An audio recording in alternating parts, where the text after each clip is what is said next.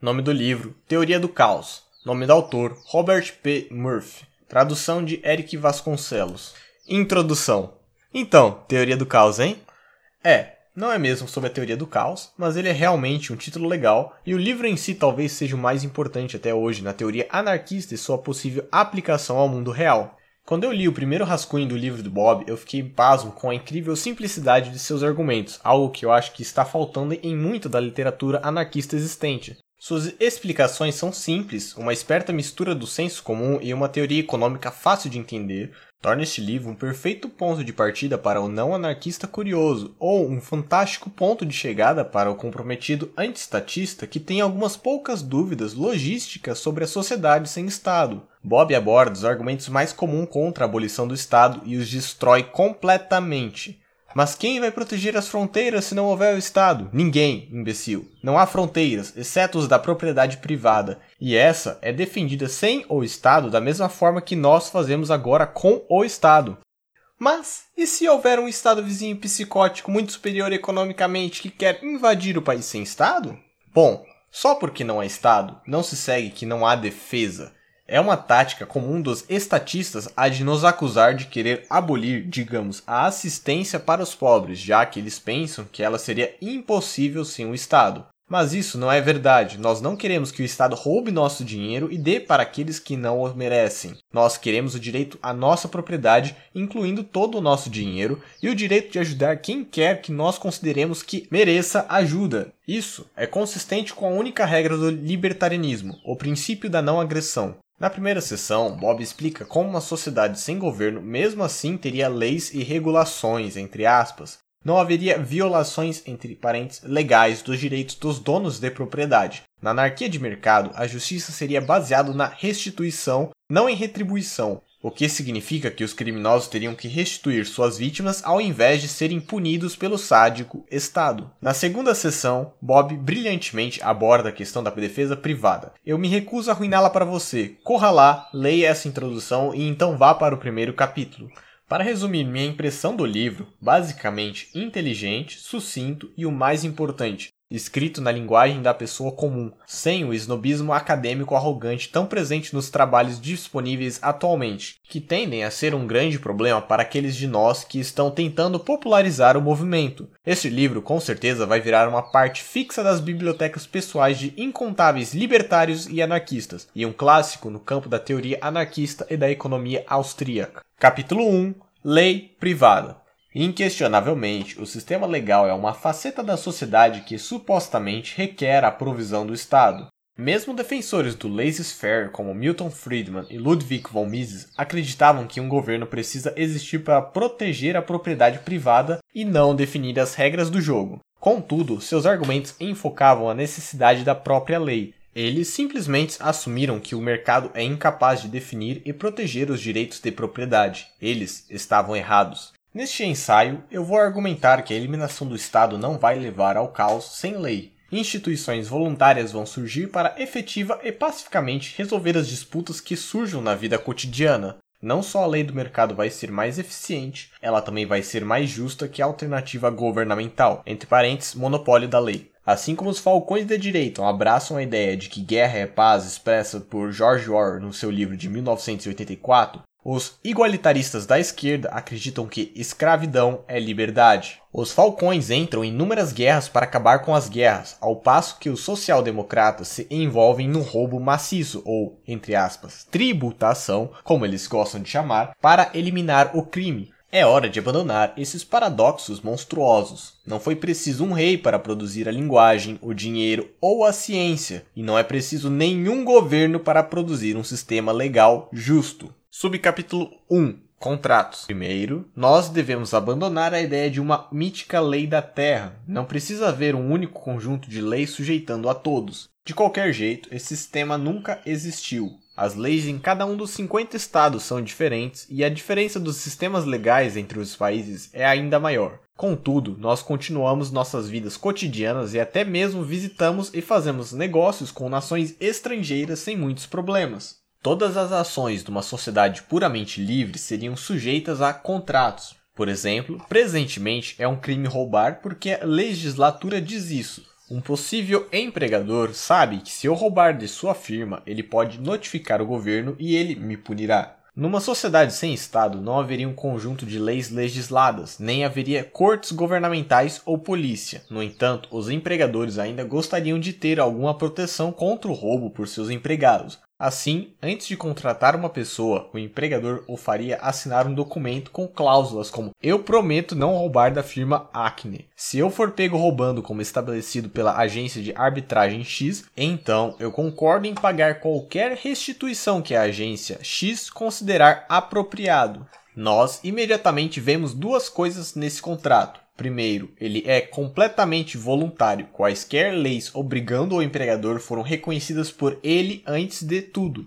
Segundo, a existência da agência de arbitragem X assegura a justiça e a objetividade em quaisquer disputas. Para ver isso, suponha que ela não assegurasse. Suponha que uma grande firma tivesse subornado os árbitros da agência X, de forma que os empregados preguiçosos, que seriam despedidos de qualquer forma, fossem, entre parênteses, falsamente acusados pelos empregadores de fraude. Enquanto a agência X sempre os julgasse como culpados, com esse esquema, a grande firma poderia conseguir milhares de dólares em seus maus empregados antes de os despedir. Já que os infelizes empregados tenham anteriormente concordado em se sujeitar aos resultados da arbitragem, eles não poderiam fazer nada quanto a isso. Mas, depois de certa consideração, é fácil ver que esse comportamento seria estúpido. O fato de uma agência de arbitragem ter decidido de uma certa forma não faria todos concordarem com ela. Assim como as pessoas reclamam das decisões ultrajantes de juízes governamentais, a imprensa iria destacar as decisões injustas e as pessoas perderiam a fé na objetividade das decisões da agência X. Empregados potenciais pensariam duas vezes antes de trabalhar para a grande firma enquanto for requerido em seus contratos de trabalho que as pessoas enviem suas suspeitas à agência X. Outras firmas fariam acordo com agências de arbitragem diferentes de melhor reputação e os trabalhadores afluiriam para elas. Em breve, a firma corrupta e a agência de arbitragem X sofreriam enormes penalidades financeiras por seus comportamentos.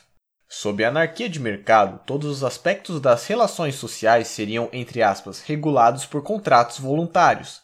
Firmas especializadas provavelmente proveriam formas padronizadas de modo que novos contratos não teriam que ser feitos toda vez que as pessoas fizessem negócios. Por exemplo, se um consumidor comprasse algo em prestações, a loja provavelmente o faria assinar algo que dissesse alguma coisa do tipo: aspas, eu concordo com as provisões da edição de 2002 dos procedimentos padronizados de pagamento deferido publicados pela firma legal ACE. Fecha aspas. Especialistas. Sob esse sistema, especialistas em direito fariam as leis da terra, não corruptos e ineptos políticos. E esses especialistas seriam escolhidos em aberta competição com todos os rivais. Atualmente, nós podemos comprar manuais definitivos para escrever papers ou dicionários da língua inglesa. O governo não precisa estabelecer os especialistas nessas áreas. Seria da mesma forma com os contratos legais privados. Todo mundo sabe das regras de gramática, assim como todo mundo saberia o que é legal e o que não é. Assassinato.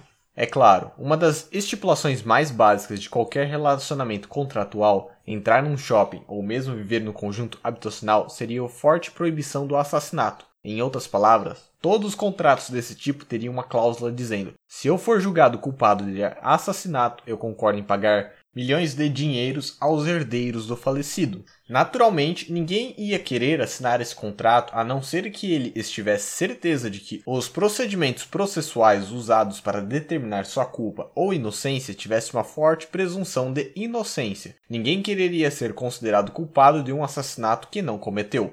Mas, por outro lado, os procedimentos teriam que ser desenhados de forma que houvesse ainda uma boa chance de que pessoas culpadas fossem julgadas, já que ninguém ia querer ir a um shopping em que assassinatos não são punidos. E, já que todos os contratos desse tipo, entre parênteses, exceto possivelmente em áreas muito excêntricas frequentadas por pessoas que gostam de viver perigosamente, fecha parênteses, conteriam essas cláusulas, você poderia dizer que o assassinato é ilegal em toda a sociedade anarquista, embora as regras de evidência e penalidades possam diferir de área para área, mas isso não difere do nosso presente sistema e, sem dúvida, o assassinato é ilegal nos Estados Unidos atualmente. Lucratividade do sistema. A beleza desse sistema é que os desejos concorrentes de todos são levados em conta. O mercado resolve esse problema todo dia em relação a bens e serviços. Por exemplo, seria muito conveniente para os consumidores se uma delicatessen abrisse 24 horas por dia, mas, por outro lado, essas longas jornadas seriam tediosas para os trabalhadores,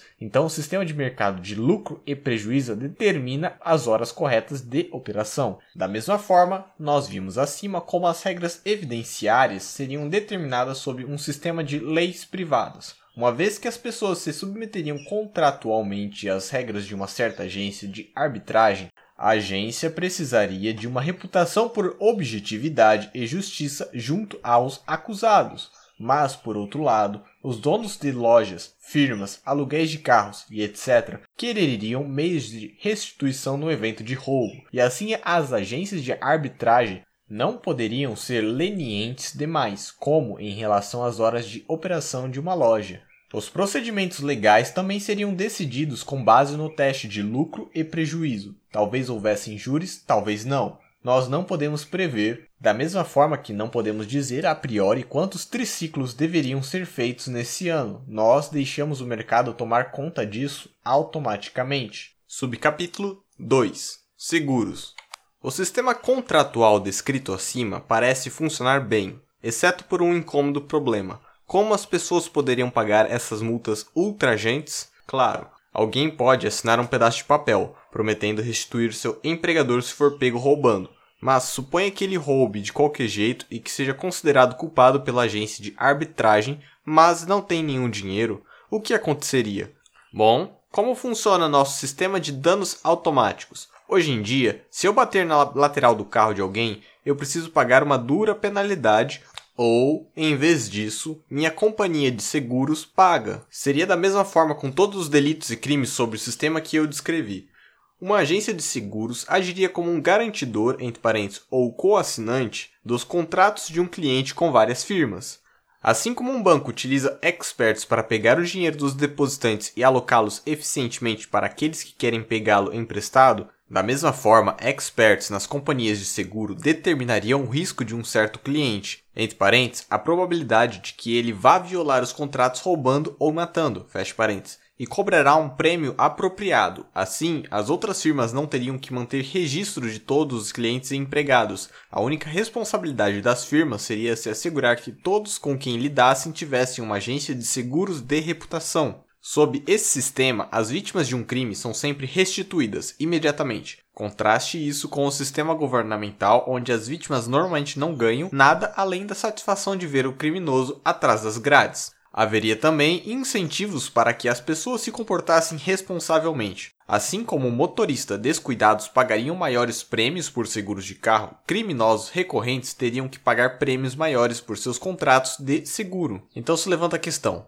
e por que a pessoa com tendências criminosas se importaria com sua companhia de seguros? Bom, se ele parasse de pagar seus prêmios, sua cobertura seria suspensa, sem ninguém para fiar suas obrigações contratuais. Essa pessoa seria um cliente ou um empregado muito ruim. As pessoas não o contratariam nem confiariam nele para andar por um mercado chinês, já que não haveria nenhum recurso legal se ele fizesse alguma coisa criminosa. Para permanecer na sociedade, seria extremamente útil manter a própria cobertura de seguros, pagando sempre os prêmios, e isso significa que seria do maior interesse das pessoas não se envolverem em atividades criminosas para manter os prêmios baixos. Admitidamente, esses argumentos parecem extravagantes, mas eles não são mais implausíveis que o moderno sistema de cartões de crédito. As pessoas têm enormes linhas de crédito disponíveis para elas, às vezes apenas preenchendo um formulário, e é extremamente fácil fraudar cartões de crédito. Um gastador pode contrair uma enorme dívida e simplesmente se recusar a pagá-la, e contudo, nada físico vai acontecer com ele. Mas a maioria das pessoas não se comporta dessa forma irresponsável, porque elas não querem arruinar seus históricos de crédito. Se fizerem isso, elas sabem que ficarão para sempre privadas dessa maravilhosa ferramenta da sociedade capitalista. Subcapítulo 3 Prisões. Nós agora estabelecemos que um sistema de leis voluntário contratual pode ser imaginado teoricamente e até mesmo funcionaria numa sociedade de pessoas que seguem os próprios interesses, mas não são, em última análise, racionais. Mas e os casos realmente difíceis? E o ladrão de bancos incorrigível ou o assassino maluco? Certamente sempre haverá indivíduos desavisados, antissociais que, por maldade ou ignorância, ignoram os incentivos e cometem crimes. Como poderia um sistema de anarquia de mercado lidar com tais pessoas? Primeiro, tenha em mente que onde quer que se estiver pisando numa sociedade puramente libertária, se está numa propriedade privada. Esse é o jeito pelo qual a força poderia ser exercida sobre os criminosos sem violar os direitos naturais deles. Por exemplo, o contrato de um cinema teria uma cláusula como: se eu for considerado culpado de um crime por uma respeitada agência de arbitragem, talvez listada no apêndice, eu libero o dono do cinema de qualquer responsabilidade se homens armados vierem me remover de sua propriedade. Então, nós vemos que não é uma contradição usar a força para capturar fugitivos numa sociedade completamente voluntária. Todos esses usos seriam autorizados pelos próprios recipientes antecipadamente. Mas, para onde esses foras da lei seriam levados uma vez que tivessem sido capturados? Firmas especializadas se desenvolveriam, oferecendo análogas altamente seguras às presentes prisões. Contudo, as prisões da anarquia de mercado competiriam umas com as outras para atrair criminosos. Considere, nenhuma companhia de seguros cobriria um serial killer se ele tentasse conseguir um trabalho na biblioteca local, mas elas lidariam com ele se ele concordasse em viver num prédio seguro com vigilância de perto. A companhia de seguros se certificaria de que a prisão em que ele estivesse fosse bem gerida. Afinal, se a pessoa escapasse e matasse novamente, a companhia seria considerada culpada, já que ela promete restituir quaisquer danos que seus clientes cometerem. Por outro lado, não haveria crueldade indevida contra os prisioneiros nesse sistema. Embora eles não tivessem chance de escapar, entre parênteses, ao contrário das prisões do governo, eles não seriam espancados por guardas sádicos. Se eles fossem, eles simplesmente mudariam para uma prisão diferente, assim como viajantes podem mudar de hotel se achar os funcionários mal educados. Novamente, a companhia de seguros, entre parênteses, que cobre a pessoa violenta, fecha parênteses, não se importa com qual prisão seu cliente escolhe, contanto que seus inspetores tenham determinado que a prisão não o deixará escapar. Subcapítulo 4 Dúvidas Embora superficialmente coerente e funcional, o sistema proposto de lei de mercado certamente gerará ceticismo. Com interesse na brevidade, eu abordarei algumas preocupações comuns, entre parênteses, e válidas. E quanto a alguém que não tenha seguro? Se um indivíduo não tivesse cobertura de seguros, outras pessoas não teriam recursos garantidos se ele danificasse ou roubasse a propriedade delas. Esse indivíduo seria visto, portanto, com suspeita, e as pessoas relutariam em lidar com ele, a não ser em transações que envolvessem pequenas somas. Ele provavelmente não seria capaz de conseguir um emprego em tempo integral, um empréstimo bancário ou um cartão de crédito. Muitas áreas residenciais e comerciais provavelmente requeririam que todos os visitantes carregassem documentos válidos antes até mesmo de deixá-los entrar. Então nós vemos que aqueles que não tivessem seguro teriam suas opções, incluindo a liberdade de movimento, altamente restritas. Ao mesmo tempo, os prêmios pelo contrato básico de seguros, pelo menos para aquelas pessoas sem histórico criminal, seriam bastante baratos. Assim, não haveria muitas pessoas sem algum tipo de seguro. É verdade, algumas pessoas ainda assim cometeriam crimes e não teriam companhias de seguro para pagar os prejuízos, mas esses casos ocorrem em qualquer sistema legal. Além do mais, uma vez que alguém tivesse cometido, entre parênteses, sem seguro, um crime sério, ele seria perseguido por detetives, assim como seria sob o sistema governamental. E se esses detetives privados, muito mais eficientes, o encontrassem a qualquer tempo numa propriedade normal, eles teriam total direito de prendê-lo. Críticos normalmente descartam a lei privada, alegando que as disputas entre agências de execução levariam ao combate, muito embora isso aconteça com os governos a toda hora. Na verdade, os incentivos para a resolução pacífica de disputas seriam muito maiores na anarquia de mercado que no sistema presente.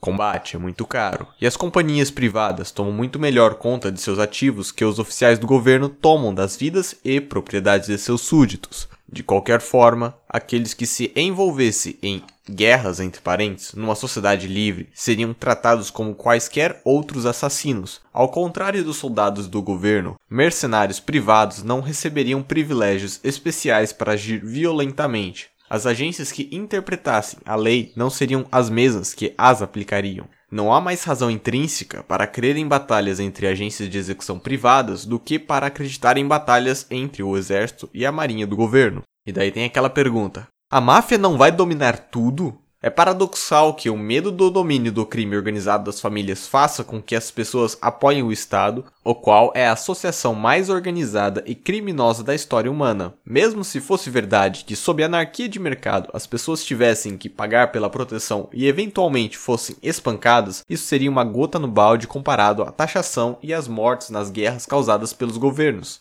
Mas mesmo essa é uma concessão muito grande, pois as máfias conseguem força através do governo, não do livre mercado. Todos os negócios tradicionalmente associados com o crime organizado, jogo, prostituição, agiotagem, comércio de drogas, são proibidos ou altamente regulados pelo Estado. Na anarquia de mercado, verdadeiros profissionais tirariam de competição os indivíduos inescrupulosos mas, mas suas companhias de seguro se tornariam o Estado. Pelo contrário, as companhias privadas que provessem serviços legais na anarquia de mercado teriam muito menos poder do que os governos presentes possuem.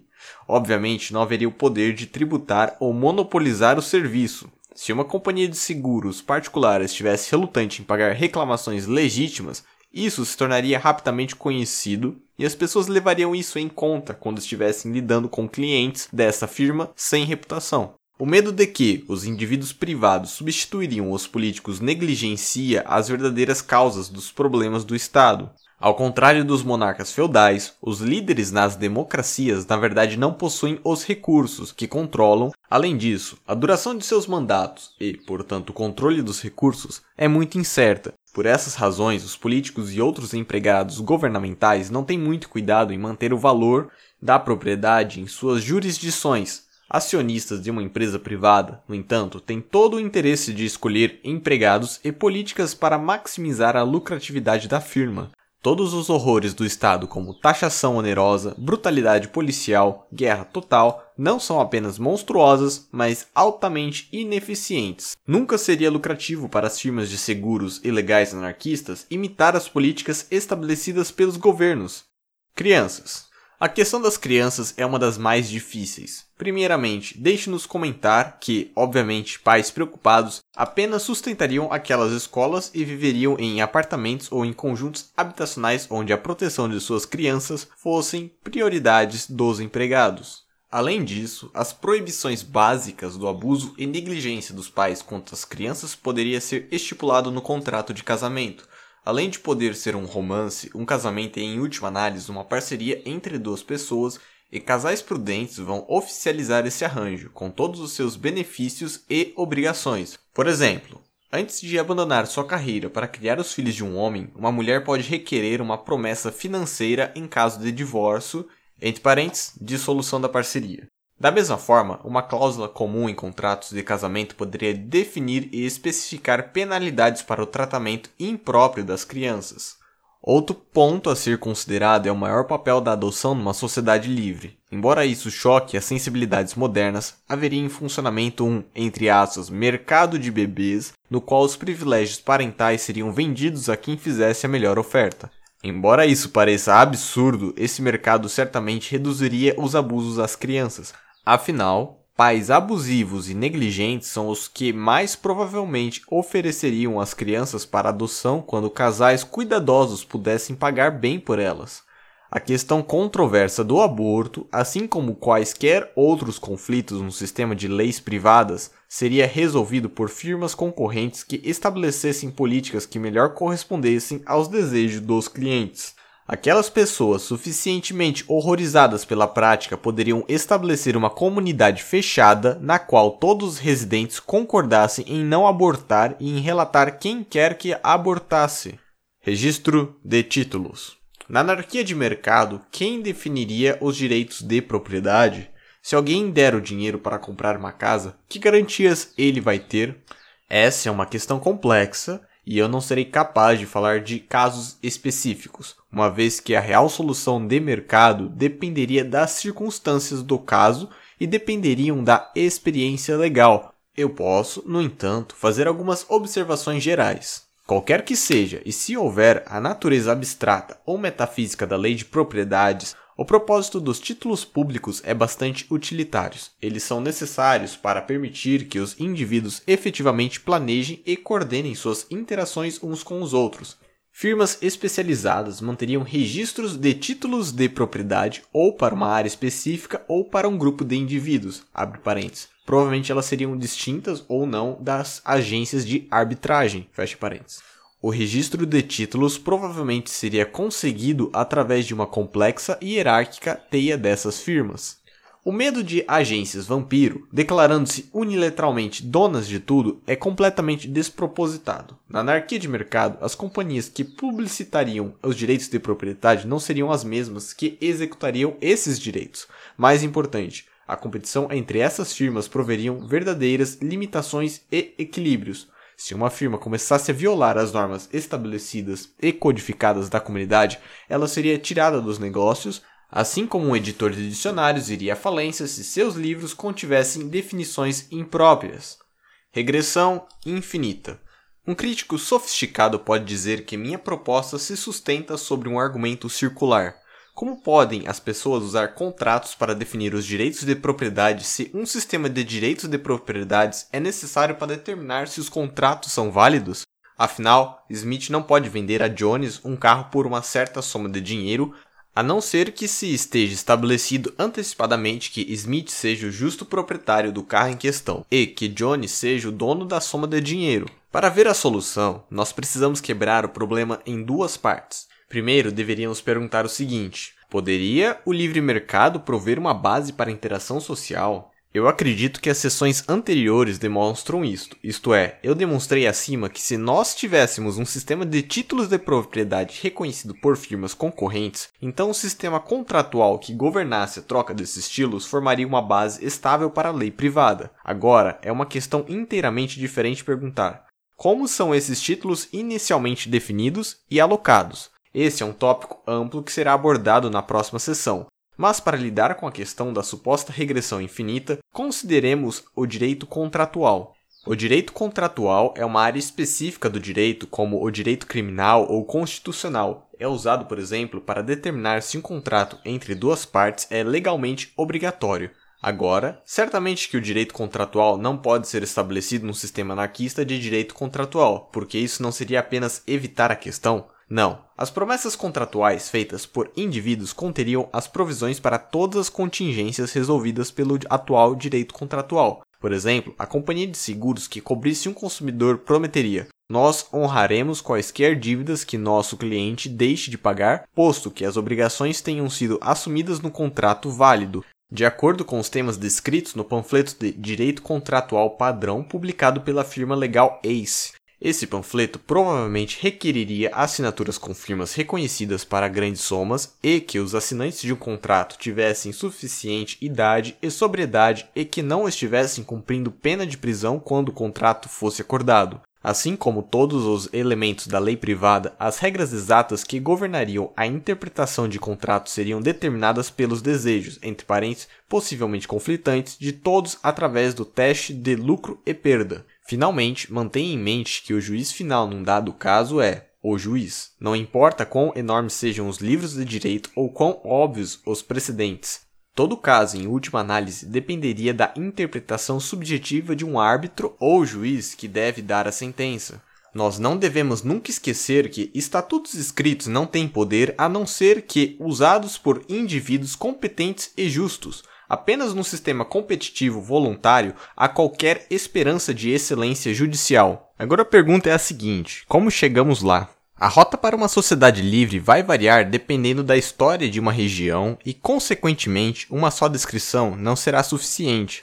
O caminho tomado pelos anarquistas de mercado norte-coreanos certamente diferirá do curso de indivíduos que pensam parecido nos Estados Unidos. Naquele, a derrubada violenta do regime injusto deve ocorrer, ao passo que no último, uma gradual e ordenada erosão do Estado é uma grande possibilidade. O que todas essas revoluções compartilharia seria um comprometimento da grande maioria a um total respeito pelos direitos de propriedade. Todas as sociedades, não importa quão distópicas seus governos sejam, precisam possuir um grau básico de respeito pelos direitos de propriedade, mesmo se esse respeito seja devido ao costume em vez de por conta de uma apreciação intelectual. Todas as pessoas sabem que é um crime estuprar ou matar, até mesmo estupradores e assassinos. Essas noções intuitivas universais de justiça constituiriam a base de um sistema de leis privado. Esse acordo disseminado permitiria que direitos mais específicos contratualmente definidos evoluíssem. O processo seria contínuo, com um estágio de títulos de propriedade e regras legais formando a base que a próxima geração de juízes e acadêmicos sistematizaria e estenderia. Pessoas comuns entendem o desperdício e a falta de sentido dos conflitos. Elas se esforçarão e farão várias concessões para alcançar um consenso. Por exemplo, apesar da ausência de um governo formal, os mineiros que chegavam às corridas do ouro da Califórnia respeitavam as reclamações dos que haviam se estabelecido anteriormente. Para usar um exemplo mais moderno, mesmo os durões interioranos impensadamente respeitam as regras de um jogo de basquete de rua, embora não haja nenhum árbitro. Na anarquia de mercado, os indivíduos livres, pelo apoio a firmas judiciais e de seguros concorrentes, criariam um sistema legal, humano e justo. Aqueles indivíduos antissociais que atrapalhassem o processo, violando gritantemente os óbvios direitos de propriedade dos outros, seriam combatidos pelas formas descritas anteriormente.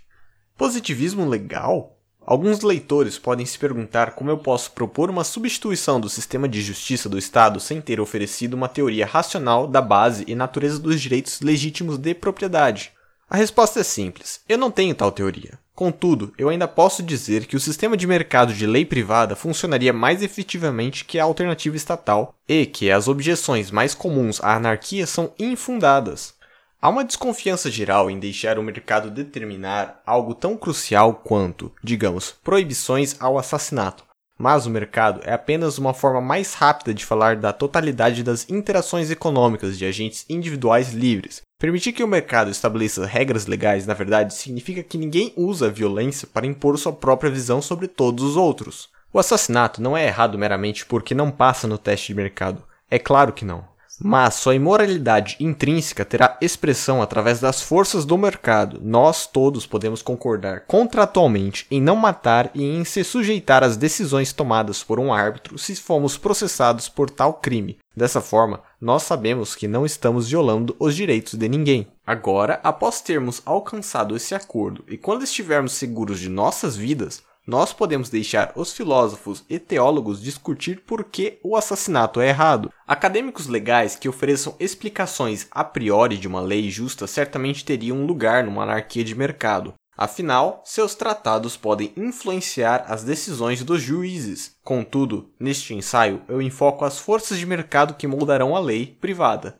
não no conteúdo de tal lei. Subcapítulo 5 Aplicações até aqui eu me concentrei nas questões centrais de uma discussão teórica da lei privada. Agora, eu gostaria de ilustrar a versatilidade desse sistema numa grande variedade de áreas e contrastar sua performance com a alternativa governamental monopolística, segurança de produtos. Uma das acusações mais comuns contra o laissez-faire puro é que em um mercado completamente desregulado deixaria os consumidores à mercê dos cruéis empresários.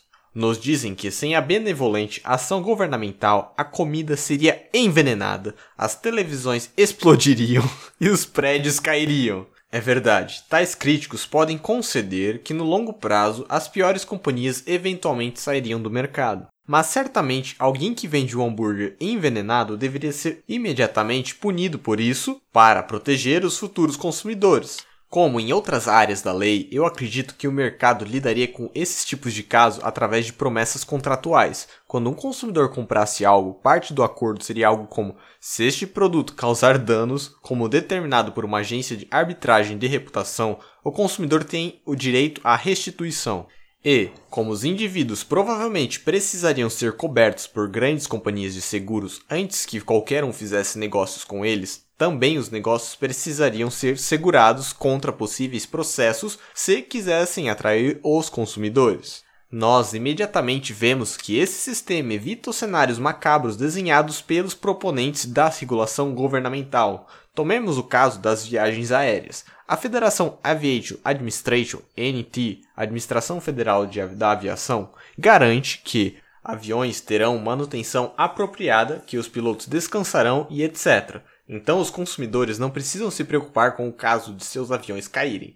Em contraste, muitas pessoas alegam sob um livre mercado, os consumidores teriam que manter estatísticas de quantas quedas cada linha aérea teve e teriam que ser especialistas em manutenção de aviões para saber quais companhias seriam as melhores. Mas isso não faz sentido. Tudo que um passageiro precisa saber é se assegurar de que quando comprar uma passagem de avião, parte do que ele comprar seja uma promessa, entre parênteses, cobertura por uma companhia de seguros que diga se você for morto num acidente de avião, nossa companhia aérea pagará a seus herdeiros uma quantia X de dinheiro. Agora, uma vez que as companhias de seguro podem perder milhões se os aviões caírem, serão elas que contratarão inspetores treinados que manterão relatórios meticulosos de manutenção e etc. Elas diriam às linhas aéreas: sim, nós cobriremos seus contratos com os consumidores, mas apenas se você seguir nossos procedimentos de segurança se permitir que nossos inspetores averiguem seus aviões, trabalhem em processos de pilotagem mais adequados e etc. E se nós os pegarmos violando seu acordo, nós os multaremos de acordo. Já que ela quer maximizar os lucros, a companhia de seguro pagaria de boa vontade por esforços preventivos se isso levasse a maiores economias de pagamentos esperados de processos por conta de mortos em acidentes. Isso constrata radicalmente com o presente sistema. A FAA também estabelece parâmetros, mas quais são seus incentivos? Se houver um acidente de avião, a própria FAA vai receber mais recursos, uma vez que todos vão dizer que o acidente mostra como é terrível o livre mercado nas linhas aéreas. Agências governamentais vão sempre mal gerenciar seus recursos, para que haja sempre gerentes de nível médio demais e inspetores insuficientes, mais importante, uma vez que não há competição, não há referência com a qual comparar o desempenho da FAA. Um mecânico comum pode ter uma grande ideia de como melhorar a segurança dos aviões, mas a burocrática FAA levaria anos para implementá-la. Licenciamento profissional. Relacionando-se estreitamente com a área da segurança dos produtos está o licenciamento profissional. Vamos usar o exemplo da medicina. Sem a regulamentação governamental, muitos acreditam que os pacientes estariam à mercê de charlatões. Os consumidores ignorantes iriam para um neurocirurgião qualquer que cobrasse o menor preço e seriam trucidados na mesa de operação. Para evitar isso, o governo benevolente deve estabelecer parâmetros com a força das armas para limitar aqueles que entram na profissão médica. Isso, claro, é nonsense. Organizações voluntárias provavelmente surgiriam, permitindo somente que médicos qualificados entrassem em suas fileiras. Consumidores preocupados, então, procurariam apenas os médicos dessas organizações de reputação. Antes de se submeterem a procedimentos de risco ou de ingerirem as drogas prescritas, os pacientes requereriam promessas contratuais de restituição em caso de dano. Neste caso, seriam novamente as companhias de seguro que certificariam para que os médicos que estão cobrindo são de fato qualificados. Uma vez que elas perderiam milhões com processos por erros médicos, as companhias de seguro seriam bastante cuidadosas ao estabelecer seus parâmetros. Esse sistema seria preferível ao do presente, como ela é atualmente a American Medical Association, tradução, Associação Médica Americana. É pouco mais que um sindicato glorificado que exige enorme conhecimento e treinamento para artificialmente restringir o número de médicos para elevar seus salários e os custos dos planos de saúde em geral. Sem seu monopólio, a agência médica americana seria incapaz de limitar o crescimento de terapias como a de ervas, que atrapalham a cômoda aliança das grandes companhias farmacêuticas, dos hospitais e do governo. É necessário perceber também que os incentivos da Food and Drug Administration, tradução, administração de alimentos e remédios, a tornam conservadora demais. Se as pessoas morrem por causa de um novo remédio que a FDA aprovou, a FDA será culpada. Mas se as pessoas morrem porque a FDA não aprovou um novo remédio, ela não será responsabilizada. A própria doença é que será culpada. Consequentemente, muitos remédios que poderiam potencialmente salvar vidas estão fora do alcance dos pacientes. No mercado puramente livre, os pacientes poderiam tomar quaisquer drogas que quisessem. Controle de armas. Eu sei que muitos libertários acham certos aspectos do meu sistema pouco animadores, sem garantias incondicionais dos direitos abstratos. Parece que haverá sempre um risco de que o Estado reapareça. Em vez de discutir esse tipo de questão, eu vou dar o melhor exemplo de que posso pensar para demonstrar a diferença entre a abordagem libertária convencional e a minha. Controle de armas. Como nós veremos, eu não acho que a minha abordagem seja inconsistente com o credo libertário, mas eu penso que ela, entre parênteses, pelo menos inicialmente, deixará muitos libertários desconfortáveis. Os argumentos padrão quanto ao controle de armas são assim. Oponentes dizem que o controle de armas vai deixar as pessoas indefesas contra criminosos e colocá-las à mercê de seus governantes. Somente quando alguém de fato usou sua arma contra inocentes, a lei pode se intrometer. Defensores do controle de armas, no entanto, argumentam que essa posição é dogmática demais. Certamente, algumas medidas preventivas são justificadas tendo em vista o interesse público. Ixi! Da mesma forma que na maioria dos debates dentro do contexto do sistema legal governamental, eu penso que ambos os lados têm argumentos legítimos. Certamente nós não podemos confiar no governo para nos proteger uma vez que ele nos tenha desarmado. Mas, por outro lado, eu me sinto um pouco estúpido defendendo que as pessoas possam armazenar armas nucleares em seus porões. Uma interpretação estrita de muitos argumentos libertários significaria exatamente isso. Felizmente, o sistema de leis privados que eu descrevi nos permite evitar esse aparente trade-off. Lembre-se de que as penalidades por danos e assassinatos seriam estabelecidas por contratos cobertos por companhias de seguro, as pessoas permitem que Joey Smith entre em suas propriedades porque sabe que se ele machucar alguém, ou ele vai diretamente pagar os danos, ou sua companhia de seguros vai fazer isso. A companhia de seguros ganha seu dinheiro cobrando prêmios apropriados ao cliente individual. Se Joey Smith foi considerado culpado no passado de um comportamento violento, seus prêmios de seguros serão maiores, mas há outros fatores que uma companhia de seguros levaria em consideração quando fosse estabelecer seus prêmios. Além de comportamento passado, em um desses fatores certamente seria que tipo de armas esse cliente mantém consigo em casa.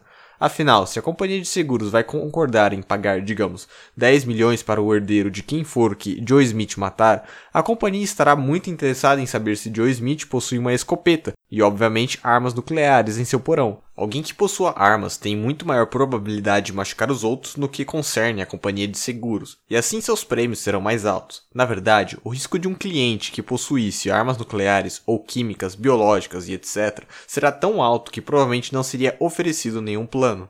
Essa abordagem é superior à do governo. Armas verdadeiramente perigosas seriam restritas a indivíduos que desejassem pagar altos prêmios. Crianças não poderiam comprar bazucas no supermercado local. Por outro lado, não haveria a situação que temos agora com o controle de armas governamental, nós não precisaríamos temer que todas as pistolas fossem banidas, já que as companhias de seguro quereriam lucrar e seria muito mais lucrativo permitir que as pessoas tivessem essas armas e pagassem prêmios um pouco mais altos. Como em relação a todos os contratos sob o meu sistema, aqueles que regulassem as armas seriam completamente voluntários não envolvendo violação dos direitos libertários. A companhia de seguros não está forçando as pessoas a abrirem mão de suas bazucas. Tudo o que ela diria seria: se você quer que nós cobramos seus contratos com os outros, você não pode ter uma bazuca. Ou se tiver, vai ter que pagar muito e colocar algum sistema de vigilância para aquela bazuca para ser monitorada se ela está fazendo alguma coisa. As companhias de seguro são as justas proprietárias do próprio dinheiro e, assim, está perfeitamente nos direitos dela requerer esse tipo de coisa. Isso é muito mais preferível ao sistema de governo que não tem responsabilização. Se os políticos banirem as armas e tornarem milhares de pessoas vítimas do crime, nada acontece a eles. Mas se uma companhia de seguros fizer exigências não razoáveis a seus clientes, eles mudarão para uma companhia diferente e ela sairá rapidamente do mercado. Criminosos perigosos. O suposto trade-off entre a liberdade individual também é exemplificada pelos debates quanto a tecnicalidades legais. Os conservadores gostam de reclamar dos casos em que um sábio assassino é libertado por um juiz sensível, simplesmente porque a polícia o coagiu a confessar ou esqueceu de ler os direitos do suspeito. Liberais como Alan Dershowitz respondem que, embora esses casos sejam infelizes, eles são necessários para manter a polícia na linha. Da mesma forma que, em relação ao controle de armas, eu sou simpático a ambos os lados nesse debate. E, novamente, eu penso que meu sistema pode evitar ambos os tipos de absurdidades. Para ver isso, suponhamos que, através de algum erro, um assassino claramente culpado tecnicamente não violou quaisquer provisões contratuais, ou suponha que um árbitro que apenas ouviria casos de assassinatos por causa da excelência passada de suas decisões, por alguma razão desse uma sentença ultrajante considerando uma pessoa inocente do assassinato.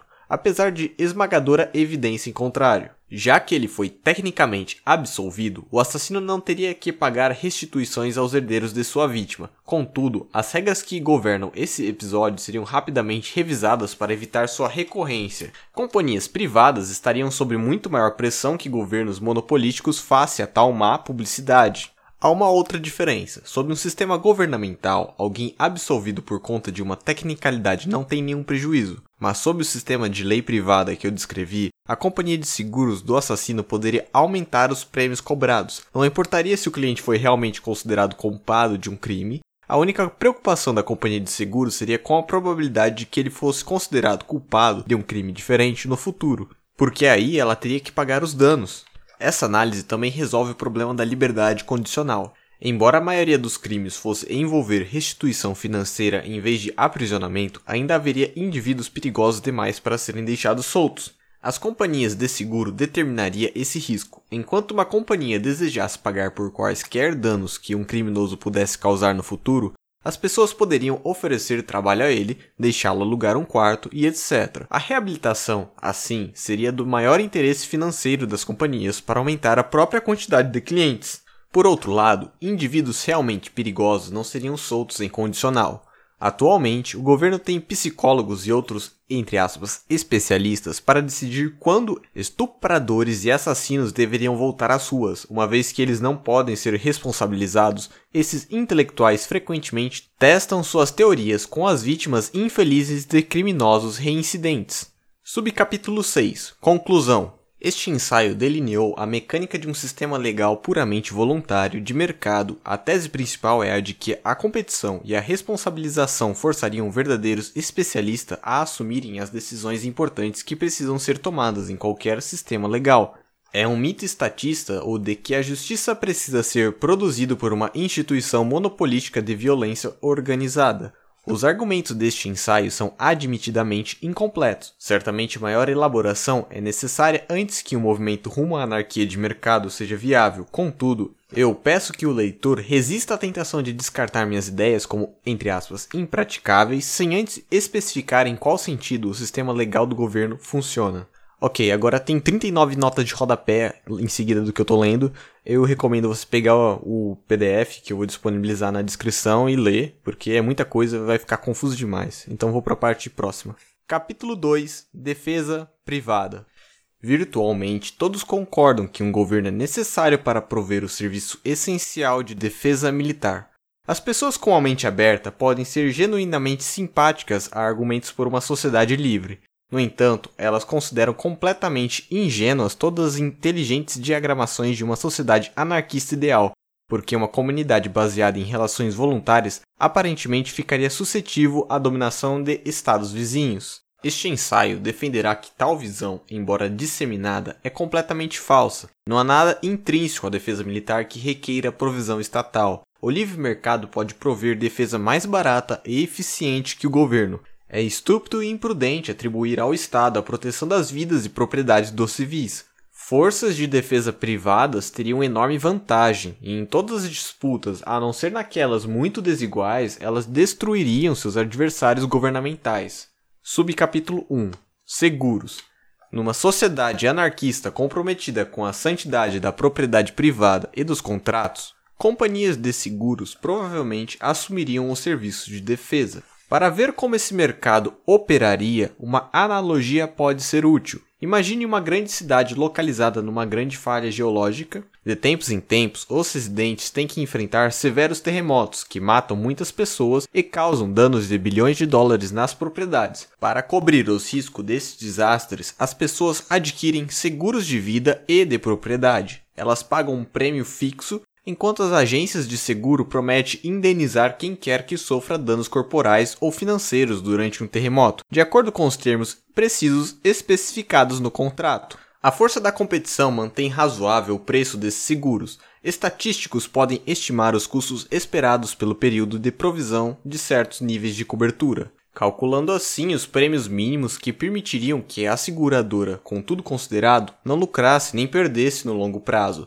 Se os preços de mercado excederem esses prêmios mínimos, novas firmas terão um incentivo para entrar no mercado de seguros para lucrar.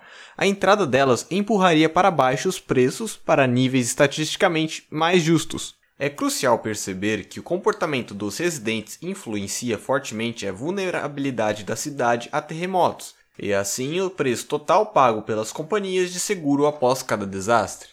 Prédios, ruas e pontes podem ser desenhados com graus variados de integridade estrutural e custos de construção. Quanto melhor o desenho, maiores os custos. Através da estrutura de prêmios, provê os incentivos para desenhos mais seguros, pagando assim seus custos mais altos. Negócios em busca do lucro produzirão assim prédios e infraestruturas que exibam a combinação ótima de durabilidade e preço, sem qualquer necessidade de códigos e inspetores governamentais. Além de encorajar desenhos mais resistentes, as companhias de seguro poderiam usar outros meios para reduzir suas vulnerabilidades. Elas podem empregar grupos de sismólogos para prever terremotos e publicar suas descobertas como serviços aos clientes. Para aqueles clientes pobres demais para conseguir pagar por uma casa em construções à prova de terremoto, as companhias de seguros podem construir abrigos e requerer que seus clientes evacuem seus prédios e vão para os abrigos numa emergência. Em geral, uma companhia de seguros gastará seus fundos de boa vontade para proteger seus clientes e as propriedades deles, desde que a redução das indenizações esperadas sejam suficientes para justificar os gastos. Assim como o livre mercado pode prover a resposta ótima a perigosos terremotos, ele também pode prover a melhor proteção contra exércitos estrangeiros. Como desastres naturais, guerras causam morte e destruição em larga escala, numa anarquia de mercado, as companhias de seguro proveriam cobertura para essas perdas também, e assim teriam um grande interesse financeiro em impedir e repelir ataques militares. Subcapítulo 2 Financiamento é fácil imaginar um sistema de entrega de correspondência privado ou mesmo a construção de rodovias. Em contraste, a defesa de livre mercado apresenta um obstáculo conceitual uma vez que não está claro quais seriam os análogos voluntários à taxação e aos gastos militares governamentais. A defesa da agressão externa é um clássico bem público e, como tal, parece o candidato perfeito à provisão governamental. Sem a capacidade de extorquir recursos de todos os cidadãos, como poderiam as firmas privadas levantar os fundos necessários pelos exércitos modernos? Afinal, qualquer cidadão individual poderia se recusar a comprar o produto e, ainda assim, se beneficiar da segurança financiada pelas contribuições de seus vizinhos. No nível prático, centenas de exércitos pequenos, descentralizados, certamente seriam derrotados por um ataque consolidado de um estado vizinho. A estrutura descrita na primeira sessão evita essas aparentes dificuldades. Numa sociedade livre, não seriam as pessoas comuns, mas as companhias de seguros que financiariam os serviços de defesa. Cada dólar de prejuízo causado pela agressão estrangeira seria totalmente compensado, e assim as seguradoras procurariam proteger a propriedade de seus clientes como se fosse delas mesmas. Por conta das economias de escala, a cobertura para grandes regiões geográficas provavelmente seria provida por poucas firmas dominantes, assegurando preços padronizados e uma defesa coordenada será útil desenvolver essa hipotética consolidação. Suponha que nós comecemos numa sociedade anarquista sem quaisquer serviços de defesa. Imagine que a séria ameaça militar que existe seja de invasão e conquista por um certo vizinho. Os residentes dessa sociedade livre seguram suas vidas e todas as propriedades mais importantes, de forma que as reclamações totais de restituição que se seguirem à invasão são estimadas em um trilhão de dólares. As agências de seguro contratam consultores geopolíticos e acreditam que o risco anual de ataque é de 10%. Elas precisam, portanto, coletar aproximadamente 100 bilhões por ano em prêmios para se cobrirem. Se a sociedade for composta por 10 milhões de pessoas, o gasto per capita em seguro contra agressão estrangeira é de 10 mil dólares. Acima desse pesado custo, os residentes permanecem completamente vulneráveis. Nessa sinistra situação, um executivo da companhia de seguros Ace tem uma brilhante ideia. Ele pode baixar seus preços em relação aos rivais e oferecer o mesmo nível de cobertura por apenas, digamos, 5 mil dólares por pessoa, metade do preço cobrado por seus competidores. Ele pode fazer isso gastando uma parte de sua receita em defesas militares, assim diminuindo a probabilidade da conquista estrangeira. Por exemplo, ele pode pagar agências privadas de defesa 40 bilhões por ano para manter helicópteros, tanque, pessoal treinado e etc. e estar em alerta constante para repelir quaisquer ataques. Se essas preparações reduzissem a probabilidade de invasão estrangeira para apenas, digamos, metade de 1% ao ano, então elas se pagariam. O inovador executivo conseguiria enormes lucros e dominaria o mercado de seguros militares, ao passo que os residentes se beneficiariam de maior segurança e menores prêmios. Com a propriedade protegida de expropriações estrangeiras, o investimento e o crescimento populacional seria estimulado, permitindo maiores economias de escala e maiores cortes de preços. Caronas.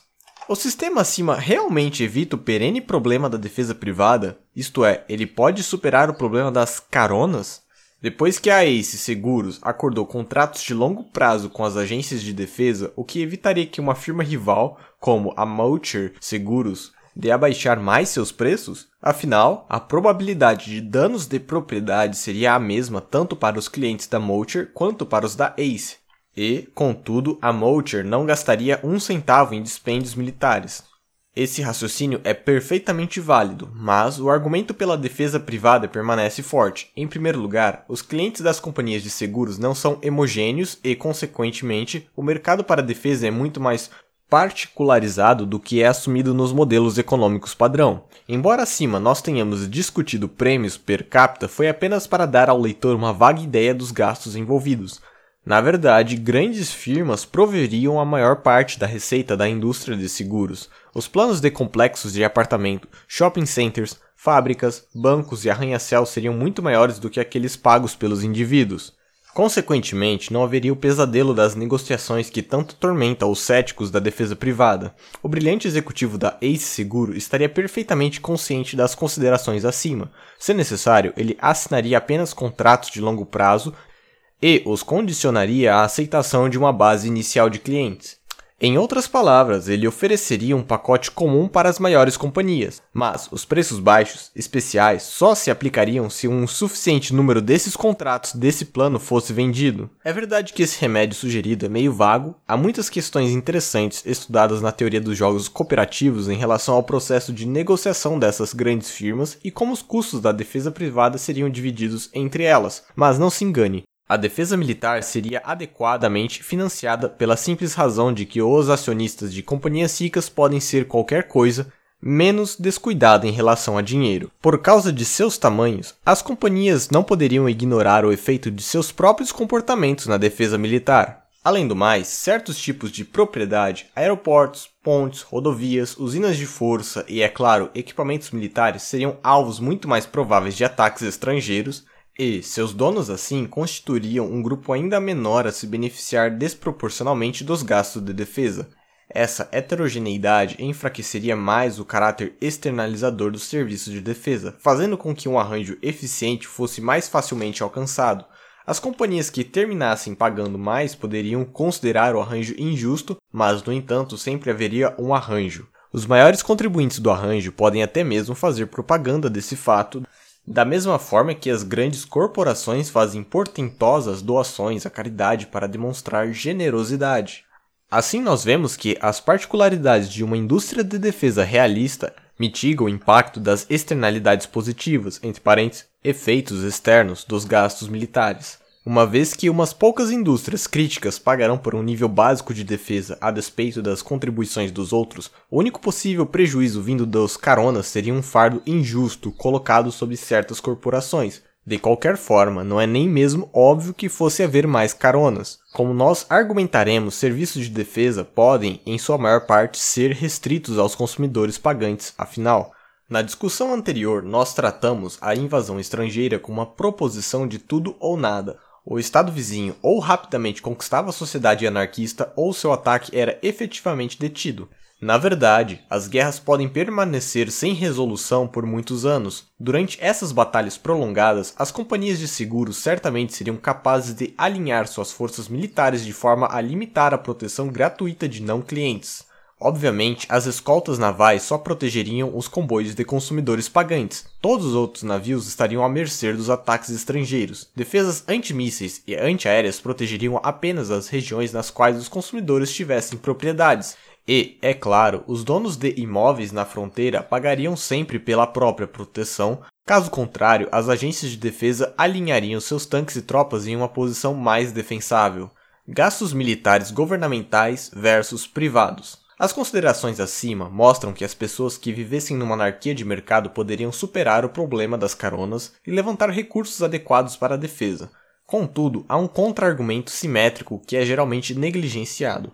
É verdade que a taxação coercitiva permite que os governos adquiram enormes orçamentos militares, mas essa vantagem é contrabalanceada pela tendência dos governos de desperdiçarem recursos, para qualquer comparação relevante entre os orçamentos da defesa do governo e do setor privado, o deste último precisa ser multiplicado várias vezes, uma vez que agências de defesa privadas podem comprar equipamentos militares por uma fração do preço pago pelos governos. Todos sabem que os governos são extravagantes com seu dinheiro e que os orçamentos militares são sempre um enorme componente do gasto total, uma vez que suas operações são frequentemente conduzidas em terras estrangeiras e em segredo o orçamento militar pode ser gasto virtualmente de qualquer forma.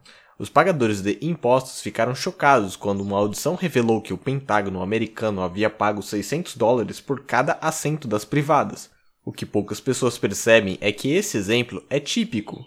Por conta do monopólio governamental, ninguém tem qualquer ideia de quanto um F-14 Tomcat deveria custar. Então, seu preço de 38 milhões de dólares não choca ninguém.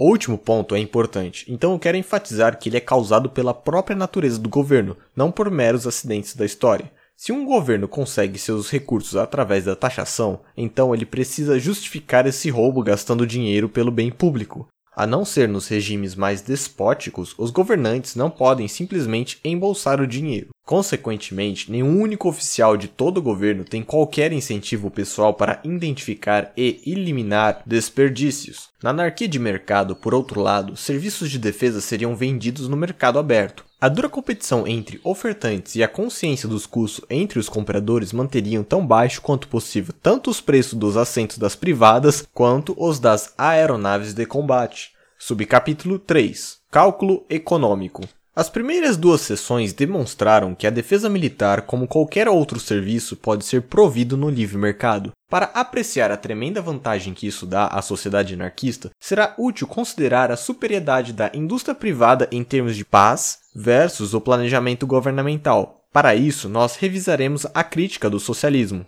Os oponentes tradicionais do socialismo argumentaram que ele não possuía suficientes incentivos para o trabalhador médio sem ligar o pagamento à performance. As pessoas trabalhariam menos e a produção seria muito menor do que na economia capitalista. Somente se um novo, entre aspas, homem socialista surgisse que gostasse de trabalhar por seus companheiros tanto quanto para si mesmo, um sistema socialista poderia ter sucesso. Embora válida, essa crítica não capta a essência do problema. Foi Ludwig von Mises que explicou, num paper de 1920, a verdadeira falha do socialismo sem preços de mercado para os meios de produção. Os planejadores de mercado não poderiam fazer o cálculo econômico e assim literalmente não teriam ideia de se estariam usando os recursos eficientemente. Consequentemente, o socialismo sofre não apenas de um problema de incentivos, mas também de um problema de conhecimento. Para equiparar a performance de uma economia de mercado, os planejadores socialistas não precisariam apenas ser anjos comprometidos com o bem-estar coletivo, eles precisariam também ser deuses, capazes de cálculos sobre humanos. A qualquer tempo, há somente uma oferta limitada de trabalho, matérias-primas e recursos de capital que, que podem ser combinados de várias formas para criar bens de consumo. Uma função primária de um sistema econômico é determinar quais bens deveriam ser produzidos em quais quantidades e de qual forma. A partir desses recursos limitados, a economia de mercado resolve esse problema através da instituição da propriedade privada, que implica a livre empresa e preços livremente flutuantes. Os proprietários do trabalho, do capital e dos recursos naturais, entre parênteses, os meios de produção, são livres para venderem suas propriedades para quem fizer a maior oferta. Os empreendedores são livres para produzir e vender quaisquer bens que quiserem. O teste final de lucro e perda impõe a ordem nesse aparente caos. Se um produtor continuamente gasta mais na produção do que ganha com a venda, ele irá à falência e não mais influenciaria de qualquer forma os meios pelos quais os recursos da sociedade são usados. Por outro lado, o produtor bem-sucedido cria um maior valor para os consumidores, comprando recursos por um certo preço e transformando-os em bens de maior preço. Na economia de mercado, esse comportamento é recompensado com lucros, os quais permite que o produtor em questão tenha uma maior palavra em relação ao uso dos recursos escassos da sociedade. Nada disso é verdadeiro no caso do Estado socialista. Mesmo se eles realmente desejassem a felicidade dos cidadãos, os planejadores governamentais desperdiçariam os recursos à disposição. Sem o teste de lucro e perda, os planejadores não teriam respostas e assim estariam agindo no escuro. Uma decisão de produzir mais sapatos e menos camisetas ou vice-versa, seria altamente arbitrária. Além disso, os indivíduos que, em última análise, decidiram o destino dos recursos da sociedade seriam selecionados através do processo político, não através da meritocracia do mercado. Subcapítulo 4 Defesa privada versus governamental. As vantagens gerais da indústria privada sobre o planejamento governamental operam igualmente bem na área da defesa militar, já que o orçamento das forças militares é obtido de maneira coercitiva, o elo entre a produção e a satisfação do consumidor é enfraquecido. Por causa do seu monopólio, as forças armadas do Estado podem agir de qualquer forma indefinidamente sem base de comparação. Mesmo num Estado limitado, cujos cidadãos têm um grande grau de liberdade econômica, as Forças Armadas constituem uma ilha de socialismo. Para ter uma sensação dos problemas envolvidos, imagine a situação em que Stalin se viu durante a Segunda Guerra Mundial. Como um ditador absoluto, Stalin tinha à sua disposição todos os recursos, inclusive humanos, da União Soviética. Stalin precisava usar esses recursos para atingir seus objetivos, o maior dos quais nós assumiremos aqui era a expansão e a preservação do seu poder político. Algumas das escolhas de Stalin foram suficientemente óbvias. Claramente, ele precisava se livrar do regime nazista, e claramente isso requeriria, antes da rendição, a derrota dos exércitos alemães que cercavam Stalingrado. Mas quando entramos em detalhes, contudo, as escolhas de Stalin nos parecem menos claras. Sim, ele usaria todo o aço disponível para a produção de equipamento militar. Não havia necessidade de novos tratores no momento. Mas quanto desse aço seria dedicado a aviões, a tanques, a morteiros, a bombas ou a ferrovias necessárias para mover recursos para o fronte? Sim, todos os civis, jovens e velhos, doentes e saudáveis, deveriam dedicar suas vidas para repelir os runs, mas, precisamente quantas pessoas deveriam enfrentar o inimigo? Quantas deveriam trabalhar nas fábricas de tanques, construir trincheiras em volta da cidade ou buscar comida para assegurar a sobrevivência através do inverno? Mesmo essas decisões táticas e estratégicas normalmente tomadas por comandantes militares têm o mesmo sabor. Sim, um bom atirador como Vasily Zaitsvek deveria ser usado como sniper e não como piloto de bombardeiro ou trabalhador nas fábricas. Mas como melhor explorar Vasily, ele deveria matar tantos nazistas o mais rápido possível? Certamente não, pois todo tiro seu revela sua posição, mas também seria conservador demais fazê-lo esperar meses na esperança de dar um tiro certo no general. É evidente que Stalin ou seus subordinados precisam tomar todas essas decisões e milhares de outras parecidas em grandes medidas através de adivinhações arbitrárias. O objetivo durante uma guerra de expelir o inimigo não é diferente do problema da produção de comida em tempos de paz. Em ambos os casos, as ações de Stalin levaram à morte de milhares de seu próprio povo. Assim como um livre mercado na agricultura evitaria a fome, um livre mercado na defesa evitaria essas perdas monstruosas. Defesa privada. O cálculo econômico permite que os empreendedores julguem se um plano é lucrativo. Ele permite que os empreendimentos bem-sucedidos se expandam e faz com que as operações fracassadas se dissipem. O mercado constantemente se reajusta às alterações de dados, às condições de oferta, à demanda dos consumidores, o conhecimento técnico. Agora que nós entendemos a forma pela qual as companhias de seguros poderiam objetivamente e quantitativamente avaliar o sucesso militar, é fácil ver as vantagens da defesa privada. Numa situação comparável à Batalha de Stalingrado, a comunidade anarquista responderia da forma mais eficiente que fosse humanamente possível. As companhias de seguros determinariam o valor relativo de vários alvos militares e colocariam caçadores de recompensas atrás deles, para captura ou eliminação. Os indivíduos livres para utilizar seus próprios recursos tentariam várias técnicas para produzir esse serviço. Alguns poderiam comprar tanques e contratar homens para atacar fortemente os alemães, outros poderiam contratar atiradores de elite para acertá-los de longe, alguns poderiam comprar morteiros e protegê-los, alguns poderiam contratar propagandistas e subornar componentes do exército inimigo. Com o tempo, apenas as melhores firmas de defesa privada sobreviveriam. Elas expandiriam as próprias operações, aumentando a eficiência total do esforço de guerra, uma vez que elas estariam operando um sistema de direitos de propriedade, elas precisariam comprar todos os recursos, inclusive o trabalho. Isso asseguraria que os recursos fossem usados tão efetivamente quanto possível. Por exemplo, aquelas áreas no front com necessidade urgente de soldados ou munição aumentaria seus salários ou preços, evitando a arbitrariedade do emprego e da oferta de tropas do governo, mesmo se, para reduzir os custos de transação e minimizar o tempo de resposta, uma única firma monopolizasse a defesa de uma região, a firma ainda poderia utilizar o mecanismo interno de cálculo de custos e avaliar a lucratividade de seus vários ramos.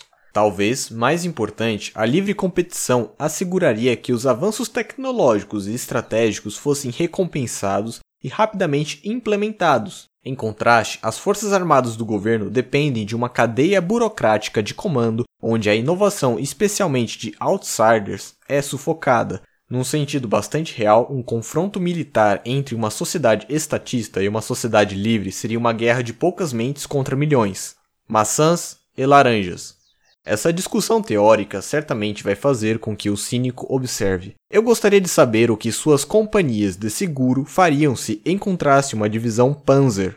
Mas essa afirmação não compreende o cerne da questão. Nós demonstramos que um sistema de defesa privado é mais efetivo, não que é invulnerável. Sim, uma pequena sociedade de anarquistas seria incapaz de repelir o enorme poder da Alemanha nazista.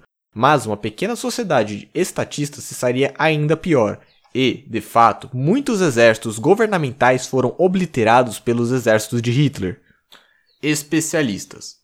Pode-se imaginar se os indivíduos privados teriam tanto conhecimento de questões militares quanto os profissionais do governo. Claro que Colin Powell se sai melhor como general do que o Bill Gates, esse fato repousa sobre o status monopolístico das Forças Armadas dos Estados Unidos. Se os indivíduos privados pudessem competir com os generais do Pentágono, a incompetência dos últimos ficaria evidente.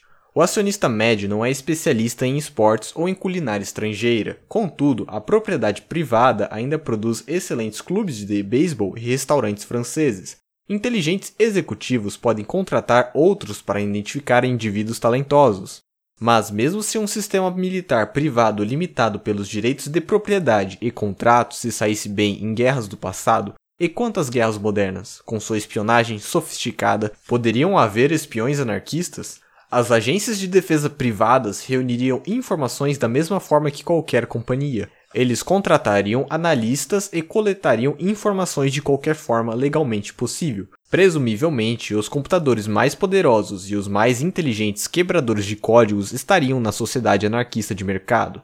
Qualquer dano causado pelas proibições de grampos telefônicos e de tortura seria mais que compensado em eficiência. Neste tópico, nós notamos que a contra-inteligência provavelmente seria bastante limitada. As agências de defesa teriam provavelmente vários grandes clientes e estariam operando no mercado aberto, Consequentemente, eles precisariam propagandear a capacidade de seus produtos. Essa abertura, contudo, é uma virtude. Que melhor forma de evitar a derrota militar do que mostrar para os potenciais inimigos quão avançado seu inimigo anarquista seria? As agências de defesa numa sociedade livre não teriam nada a esconder dos governos. Faça ou morra. A natureza da defesa militar a torna menos suscetível ao mecanismo de correção de tentativa e erro do livre mercado. Um país pode passar anos em preparação para um ataque sem receber qualquer feedback quanto à qualidade de seus esforços. Uma invasão repentina poderia então acabar com os defensores privados antes que eles tivessem uma chance de se adaptar. A situação é diferente da de uma indústria típica, na qual as contínuas transações do dia a dia permitem a experimentação de várias técnicas e a supressão das ineficientes. Para responder a esse problema, nós devemos lembrar que as agências de defesa privadas, ao contrário de suas contrapartes governamentais, não precisam se limitar a clientes regionais. Uma agência de defesa multinacional poderia prover, digamos, aviões de combate para várias companhias de seguros em várias áreas do mundo. Embora treinamentos ou estratégias inadequadas possam se manter ocultos até que haja um desastre repentino, no máximo, apenas uma das franquias da agência seria perdida, as outras estudariam o incidente e aprenderiam a evitá-lo. Neste ambiente, estrategistas militares de todo o mundo colaborariam com a nova arte da defesa. Embora os planejadores governamentais tenham guardado seus preciosos segredos e protocolo, as agências anarquistas contratariam as melhores e mais brilhantes mentes. Pessoal especializado seria revezado de região para região, fornecendo treinamento com as táticas e equipamentos mais modernos. Armas de alta tecnologia seriam estocadas em localidades centrais e emprestadas às sociedades anarquistas sob iminente ameaça de ataque. Este compartilhamento impensável entre exércitos governamentais, exceto nas condições mais extremas, reduziria ainda mais os custos da defesa privada. Ok, chegamos nas armas nucleares. O argumento pela defesa privada deve lidar com a possibilidade de chantagem nuclear. Nas guerras modernas, aparentemente apenas uma nação que pode ameaçar obliterar seus oponentes está a salvo de um ataque inicial. A sociedade anarquista provavelmente não desenvolveria ou mesmo teria armas nucleares. Em primeiro lugar, o termo defesa foi adotado conscientemente neste ensaio, e não é um eufemismo como na propaganda do governo. Uma vez que não ganhariam nada com a conquista estrangeira, e uma vez que isso constituiria roubo e seria totalmente condenado nas cortes anarquistas, os donos de agências de defesa não teriam razão para gastar dinheiros em armas que fossem mal adaptadas à defesa tática. A precisão dos armamentos seria de suma importância, uma vez que as batalhas seriam travadas perto ou entre os clientes de uma agência de defesa. Outra consideração, talvez mais importante, é que as agências de defesa muito provavelmente seriam legalmente proibidas de possuir armas de destruição em massa. O sistema legal anarquista operaria sobre o mesmo princípio de contratos voluntários que subjazem à indústria de defesa. As companhias de seguro responderiam pelos indivíduos e prometeriam compensar qualquer um vitimizado por seus clientes. Num esforço para limitar suas responsabilidades, as seguradoras requereriam certas concessões dos clientes.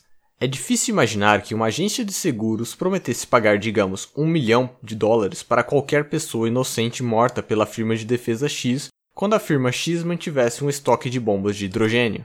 Apesar de não possuir armas nucleares, a sociedade anarquista permanece como uma opção viável. Existem sociedades estatistas que atualmente sobrevivem sem artefatos nucleares. Por sua própria natureza, a sociedade anarquista seria uma vizinha completamente inofensiva. Nenhum Estado jamais temeria um ataque de forças armadas anarquistas, e assim não haveria necessidade de atacá-las preventivamente, ao contrário dos japoneses em Pearl Harbor. Sem taxação, regulações, tarifas ou cotas de imigração, a sociedade anarquista seria de tremendo valor para os maiores governos. Eles certamente agiriam para protegê-la de intimidações por uma potência nuclear rival.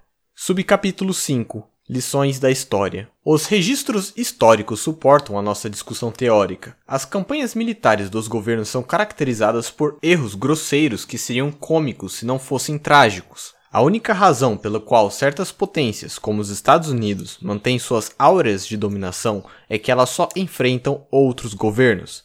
Até aqui nós restringimos nossa atenção às forças armadas militares per se. Na verdade, é claro, um Estado limita todas as operações delas com controles de guerra, enfraquecendo ainda mais suas efetividades. Controles de preços não causam apenas aborrecimento aos consumidores, através de cartões de reacionamento e terças-feiras sem carne, mas também reduzem a produção. As guerras modernas são vencidas com material. Não é acidentes que as nações mais livres normalmente ganham suas guerras. É um mito estatista o de que abusos de direito devem ser respondidos da mesma forma. Bertrand de Jovenel, em seu clássico On Power, argumenta que os outros países europeus não tiveram escolha além de instituir o serviço militar obrigatório em resposta a Napoleão. Contudo, esse exemplo só prova como é obscura a imaginação dos planejadores governamentais. Certamente, uma resiliente sociedade anarquista teria usado sua tecnologia e capacidade industrial superiores para reunir exércitos suficientes voluntários, com fortes canhões, cavalos e armaduras suficientes para repelir os mais numerosos, porém pior equipados e treinados conscritos. A analogia da França lutando contra outras potências europeias é inapropriada. Se um exército governamental atacasse uma sociedade anarquista, a situação seria similar à guerra do Vietnã com os países tecnológicos invertidos. Haveria um embate de culturas parecidas com o encontro de Pizarro com o imperador Inca Atahualpa. As vantagens da propriedade privada são tão manifestas na produção de serviços de defesa quanto são com qualquer outro. Não há nada mágico sobre as forças militares do governo. Se elas tiverem menos tanques e aviões e uma organização inferior, elas serão derrotadas pelos adversários anarquistas. Um pequeno país como Taiwan pode se sair muito melhor que a China comunista na arena econômica, e poderia se defender de forma tão eficiente quanto se seus residentes abandonassem a fé na polícia e no exército governamentais e abraçassem a liberdade total. Bom, a leitura fica por aqui. Eu se você pegava o livro porque tem mais 30 notas agora e eu não vou ler porque tá um absurdo isso. É muita nota para umas coisas que talvez não façam muito sentido. É muito nome, citação e é coisa que para leitura do audiobook eu acho que não é relevante. Também gostaria de agradecer você que ouviu o audiobook por aqui, isso é muito importante, que mostra que o meu trabalho está sendo útil.